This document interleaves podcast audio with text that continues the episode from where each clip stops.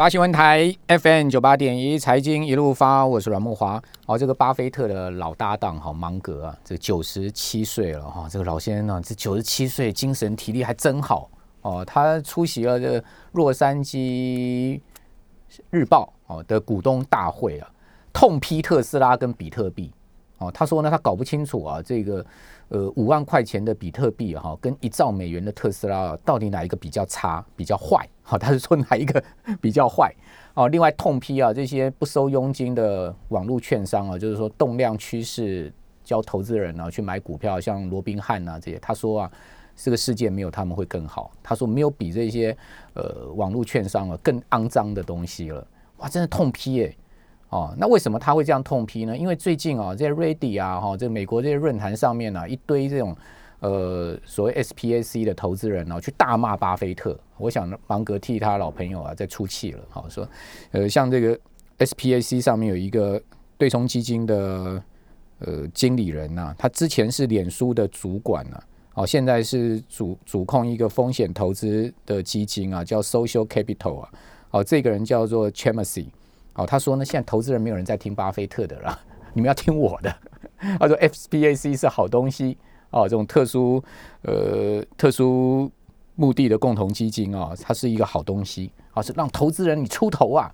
哦，这个巴菲特已经老了，你不要去听他的哦，那就直接就是在那个呃彭博专访上攻击巴菲特，那到底谁对呢？啊，听众朋友，你觉得？像巴菲特这样老一派的价值投资人对呢？哦，还是说现在目前这个在 Ready 上面这样去冲 Gamestar 啦、AMC 这些股票人对呢？其实这个当然没有一定的答案了哈，留给大家自己去评判吧。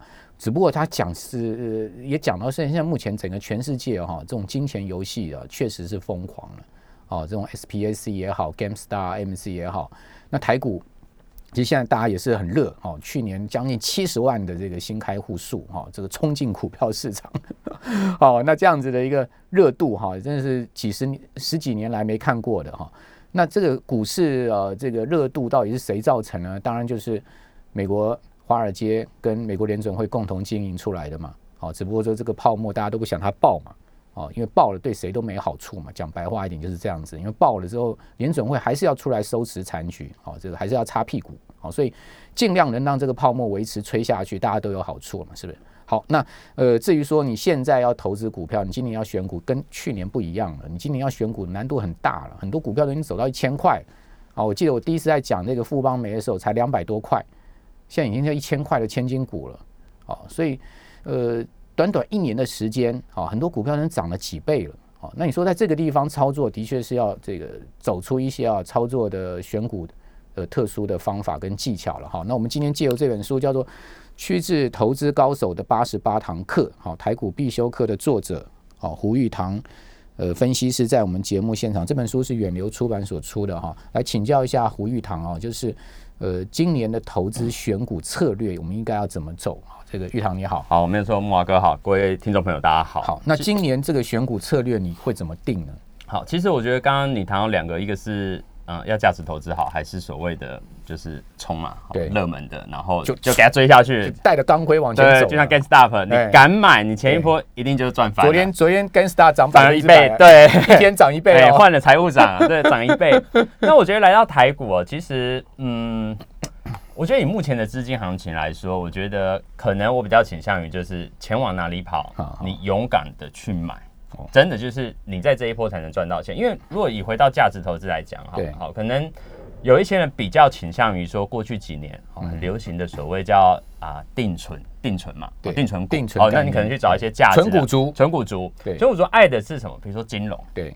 你如果从去年到现在，你买金融股，其实你感觉不到什么叫多头行情，对对，因为你看什么国泰、富邦、兆丰、华南，就还躺在那，然后很多定存族前一阵子还怀疑人生，到底我现在是不是要持续的加码的？因为定存嘛，要持续扣款。因为可讲这个也蛮妙的哈，这个网络上只要是讲这个定存相关的这种呃，不管议题议题啊，哇，那都很多人很多人听，很多人听。这开开课也是这个书籍，讲真话，书籍也是对啊，很多人要去上这种。对对对，整整股？那其实我觉得你你其实过去一年多，你你这样做，我觉得是很难赚到钱。但是其实你回回过头，我觉得为什么是找资金找方向？举例来说，像今天，对今天的行情走面板，嗯，然后走这个呃航空双雄，嗯，好，那当然我觉得从面板航空双雄，我觉得还有有个特点就是低价，对你找一找，可能这种十多块十多块的哦，因为第一个现在散户的参与度，我觉得是非常的高，哦，我们看融资就知道，甚至走在大大街小巷或者在吃饭做捷运，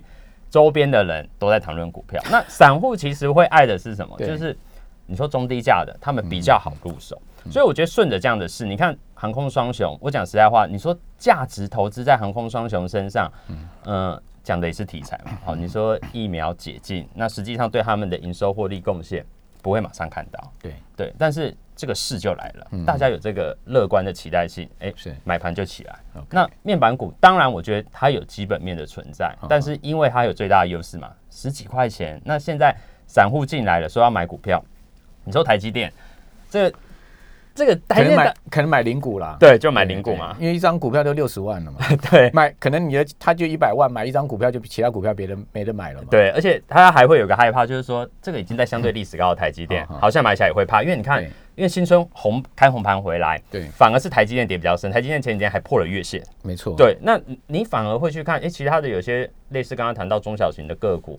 反而类似像面板或者一些 IC 设计也好，我最近的买气反而很强，所以我倒觉得是说，顺着现在的资金，不管你看融资大增的个股也好，资增加强的，或者是说你看，呃，投信也好，外资最近在追捧的一些标的，反而我觉得你就走这个面向，也许从技术筹码面作为选股的第一个要件，我觉得是现在。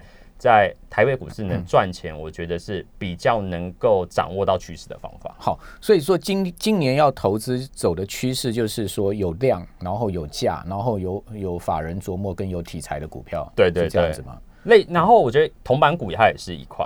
对，因为我书上里面这个台股必修课里面里面也有谈到，就是一些铜板股的操作技巧的一个部分。对，那我我觉得在铜板股的选择上，当然第一个我们可能会找一些就是哎。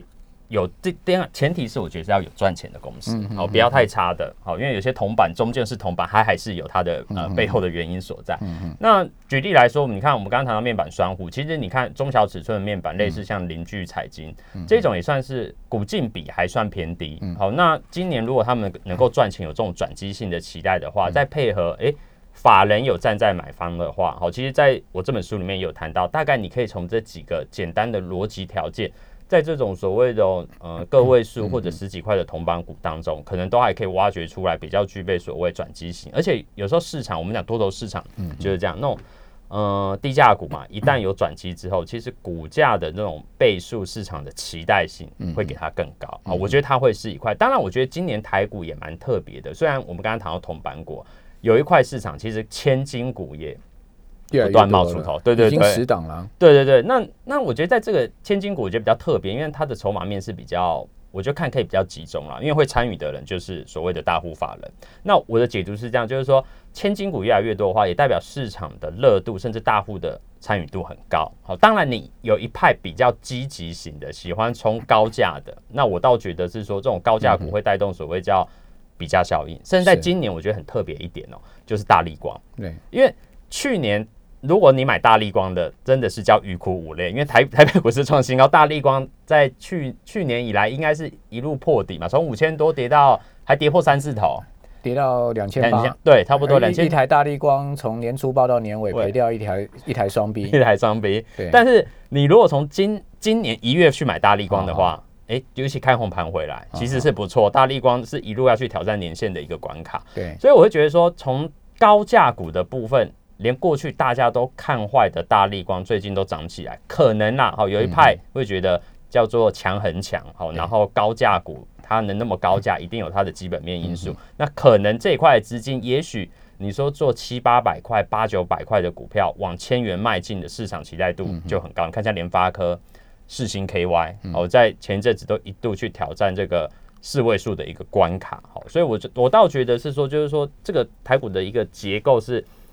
相当的特殊，低价的有一群，高价的也有一群。那其实这也代表说，就是多头市场的一个特特项，就是如此。好，那你既然谈到高价，我问你一档股票，翔硕，嗯，为什么它会从两千一百四十块钱跌到了这一个波段呢？连一千七都跌破了，这不是大家都看好的公司吗？高速传输啊，对对对，哦，那个伺服器概念啊，AMD 的这个概念，A N D M V D 啊，对，为什么这么好的公司？哦，这么好，大家都看好的这个千金股，哦，这个居然可以跌这么深，我觉得是今天才开始反弹哦。我我昨天还破一千七啊。对，我我我觉得我有两个观点啊。好，第一个就是说，刚好在前一阵子，其实跌的就是科技股，因为费半是破月线，纳斯达克是回撤到季线，然后台积电也破月线，所以有一些像刚刚谈到这个享受的部分，哦，比较。走走这个所谓高速传输啊，尤其伺服器市场这一块，甚至跟 AMD 合作密切的公司，我觉得前一波是有整个被拉下来，因为他们算比较高位阶，这是一块。第二块，我我觉得最近有一些呃，比如说像今天 NVIDIA 盘后公布财报，其实不差，结果 NVIDIA 盘后还跌，对，好，所以我会稍微比较有点呃，对于在去年比较领涨的所谓呃科技指标股。好，你说联电也好，台积电 OK，或者刚刚谈到的翔硕，是不是有点所谓叫嗯未接的修正啊？我觉得有点修正，就是说市场上的资金可能不是说这个地方看空，就是说他在追逐这些去年领涨的强势股，好像比较保守一点，他也许会比较偏爱哦这种可能去年以来基期相对比较低的，可能资金我觉得。它有点叫做高出低进的一个味道存在。那台积电现在目前六百块钱哦，今天回到刚好月线，对对？好，今天昨天破月线嘛，好，今天刚好回月线，涨十块钱。那你你你今年对台积电全年，呃，你它的股价的的看法是什么？第一个，我觉得今年我比较乐观一点。那以今年来看，EPS 预估有法人预估到。二二差啦，好不一定。好，那本一比我觉得可能二十多接近三十倍，因为可能要到明年来看还算合理。那因为在今年来讲，我觉得呃前我我这么讲好了，前一阵子台积电跌下出现很多利空，哦，这个我们就是什么呃一些所谓的什么什么美债升息会影响啦，好或者什么车用晶片的呃缺货好像已经告一段落。好其实我倒觉得这个这个都不是重点，重点是说呃以长线的角度来看，好美中的。贸易战其实它不会结束，台积电扮演的一个所谓关键性的呃晶圆供应的角色，我觉得它的一个位置点好是越来越站得越来越高，好就是说很难被取代。你看连 Intel 这过去看起来是没有想过这个呃能够打败它的 Intel，这台积电现在就都做到了。所以我会觉得说，在今年来讲，整个趋势性上来说，我觉得它还是。有机会再往你说新高，可能法人有些什么七字头，当然也是哈，对迈进。我觉得这个，所以台电压回是买点。我觉得压回是买点。OK，对对对。我们这边先休息一下，等下回到节目现场。九八新闻台 FM 九八点一财经一路发，我是阮木华。我们今天介绍一本新书啊，叫《趋势投资高手的八十八堂课》哈，台股必修课。因为去年啊，蛮多新手进场的啊，这个政府也开放零股交易嘛，哈，其实也更促使了很多呃新手进到股市里去。另外一个原因就是大家对退休都有危机了，好，就看到这个劳保年金不保，好，大家都觉得说，哎，那退休将来怎么办？好，我们的呃自力更生，好，我们要。靠现在定存也不可能，保单也不可能，那我们只有这个股票一途了，对不对？那进到股票去，哦，那怎么样从那股票上能赚钱？哦，就变成是现在目前全民大家的共识了，就是说，因为周遭很多朋友的股票都赚到钱嘛，讲说你怎么还在放定存呐？你还能买保单呐？你要不买点股票？台积都涨到六百块啦，你知道吗？去年初才三百啊，一倍啦！如果你买台积，你就退休金就有了。哇，这些话多诱人啊！那所以说，大家就会进到这个市场去，但问题要进到市场去，未必能赚钱，哦，还是要做一些功课了哈。好，那我们今天借由这本书的作者胡玉堂，呃，这个玉堂来告诉我们，就是说这八十八堂课大概要做什么功课？如果说我们讲说去年有六十七万的这个新开户数嘛，哈，新手进场的话，你觉得这些新鲜人啊，或者有人讲比较难听，就是股市小白啊，嗯，哦，到底该做什么功课呢？你这八十八堂课要一。着重的重点在哪里呢？第一个部分其实，呃，我那时候在书里面大家谈到哈，以小白来说，当然可能大家会担心说 啊，说为什么都不懂进来股市，真的就是一定会很惨啊？我倒不这么认为，就是说，因为现在来说小还好了，因为三月以后进场，对，去年原则上小白可能赚的比老手还多，因为小白。很敢报股票，他们也不怕。呃，这次实话哦。有些老手，我认我认识的那个。基金操盘人退休的很老很厉害的哦，这个二三十年在股市里打滚哦，他们五月之后都没再做股票了，不敢做。或者你你说像这个陈一波的货货柜航运，然后你说老手在做这个货柜航运万年的叫牛皮股，对，没没有人会想到可以这样飙涨，对。所以我觉得，当然以小白来说，当然现在刚木华表有谈到啊，现在很好，盘中零股交易，我觉得这是很好的一个政策，让小白可以就是先参与股市。那顺着刚刚谈到，若以今年小白来说，到底？呃，除了耳熟能详的这些股票之外，还有哪些产业趋势？我觉得今年不错。其实我觉得今年来说，我比较看好一块是原物料。原物料，对，为什么？因为我觉得在资金来说，嗯，其实刚刚有谈到比特币，对，好，比特币当然众说纷纭呐。哦，当然以这个美国这个艺人说，当然一个没有价值的东西可以炒到这种地步。那 如果以真的感觉是有价值的，你说黄金，好，白银、铜、铁。都好哦，今资金很金价一直跌啊。对，就是因为我觉得市场就是这样。但比特币哦，因为前阵子上有言论，好像取代黄金有点避险的味道。好，然后当然你说会去买黄金，当然投机性的买盘很多。那投机性的买盘喜欢的是什么？波动大，能赚钱的。嗯嗯。好，那波动哪个最大？像比特币波动最大，市场认同度很高。一天波动十趴，真的波动也很 十趴已经算很基本的一个基基本的波动了。甚至以以太币都一样，以太币跟比特币今年的涨幅都都是很夸张的，甚至过去几年。所以我会觉得说，当然这一部分有点让市场的资金稍微让黄金有点失色。不过我们去看铜，你看。铜呃已经来到快应该是八年多九年新高嘛，每个都待九九千美元。对，镍价是前阵子是到两万美元。嗯嗯。好，那我倒觉得是说，因为今年整体的资金我觉得还是比较宽松。嗯。那这一部分我觉得你说资本市场也好，股市，然后到原物料，我觉得资金它绝对还是会扩散开来。然后这一块可能大家会觉得，哎，还有空间嘛？你说啊，台股、美股历史高，那资金也许转到原物料去炒作，它是一个第一个吸引力。那第二个到底有没有基本面的一个？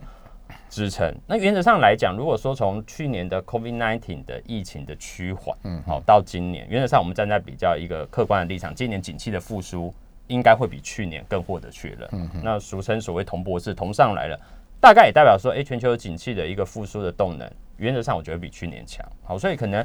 它还有一些需求面、基本面的支撑，带类似像油哦。你说有可能最近的转强，你说来自于可能呃美国什么德州的暴风雪等等影响，好，但是也有一部分市场也会看，呃，今年的油价对也会有一些呃，你说航空，我们谈航空嘛，如果航空业今年是能够解禁，好，这个起飞，这也是有它的支撑。所以我觉得从原物料相关的族群，好，举例来说，类似刚刚谈到，也许今年比较好的，你说。呃，一些二线塑化的股票，好，有些可能比较中低价的这些族群，一三类的，嗯，好，可能有机会，我我觉得是不错。我觉得钢铁不锈钢这一块也算是比较进可攻退可守，因为美股有时候跌跌一些科技股，台北股市有时候隔天反应比较剧烈，但是有时候船产类股就比较稳，对，比较稳。那有时候资金题材一来，像前前一天钢铁股也整个喷出去，所以我觉得这个趋势面上来说，从原物料带动的题材啊，我觉得还有一块 BDI，嗯嗯，好，因为以整个 BDI 散装航运这一块来说，其实都还是处在真的历史低档区。哦，你看 BDI 指数是高点是在那时候应该零七零八年一万多点，现在才一一两千点。那散装航运有没有机会哦复制像去年的？货柜航运的涨势来说，我觉得好像有这样的想象空间啊。是对，如果说你说呃整个大宗物资啊，甚至整个景气的一个带动之下，那你像像新兴域名，其实他们的股价真的长线来说都是还蛮低。域名很牛皮耶，对，很牛皮。对，有时候新兴还比较活泼一点。对，但是我觉得这个观点跟我去年，其实我讲实在话，我看这个货柜三雄，我也觉得他们很牛皮。但是去年可以这样子涨起来，我觉得。也是说实在话，也跌破我的眼镜，真的。那有时候真的就是市场推波助澜，有基本面，然后又散户的参与度，市场那时候航海王嘛，哦，这个新闻都在报，哦，PTT 贴对账单，然后那一波整个市场这样追捧之下，你看货柜三雄飙翻天。那如果说当然接下来这个航海王从货柜会不会啊？你说飙到散装，甚至像最近飙到这个航空双雄，我觉得这样的一个呃资金的流向，甚至是说。配合基本面的一个期待性的话，好像有这样的想象空间呢。对，好，域名要涨也要大概要徐老板点头了。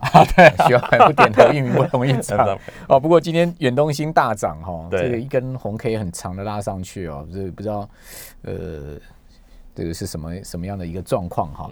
好，那呃你刚刚有谈到就是说今年还是要走一些中低价股票，因为毕竟很多股票很贵嘛，一千多块，散户大概也都不太可能去碰这种股票。刚进场的大家也都是碰个十几二十块钱这种股票，那呃操作的策略应该是什么呢？停利停损这些基本上是不是也要掌握这个一定的操作原则呢？对我觉得简单来讲，其实我在书上有提供给投资人几个观点哦。其实停损，我觉得是呃股市小白也好，甚至老手也好，一定要面对。那你个人会设多少趴做停损呢？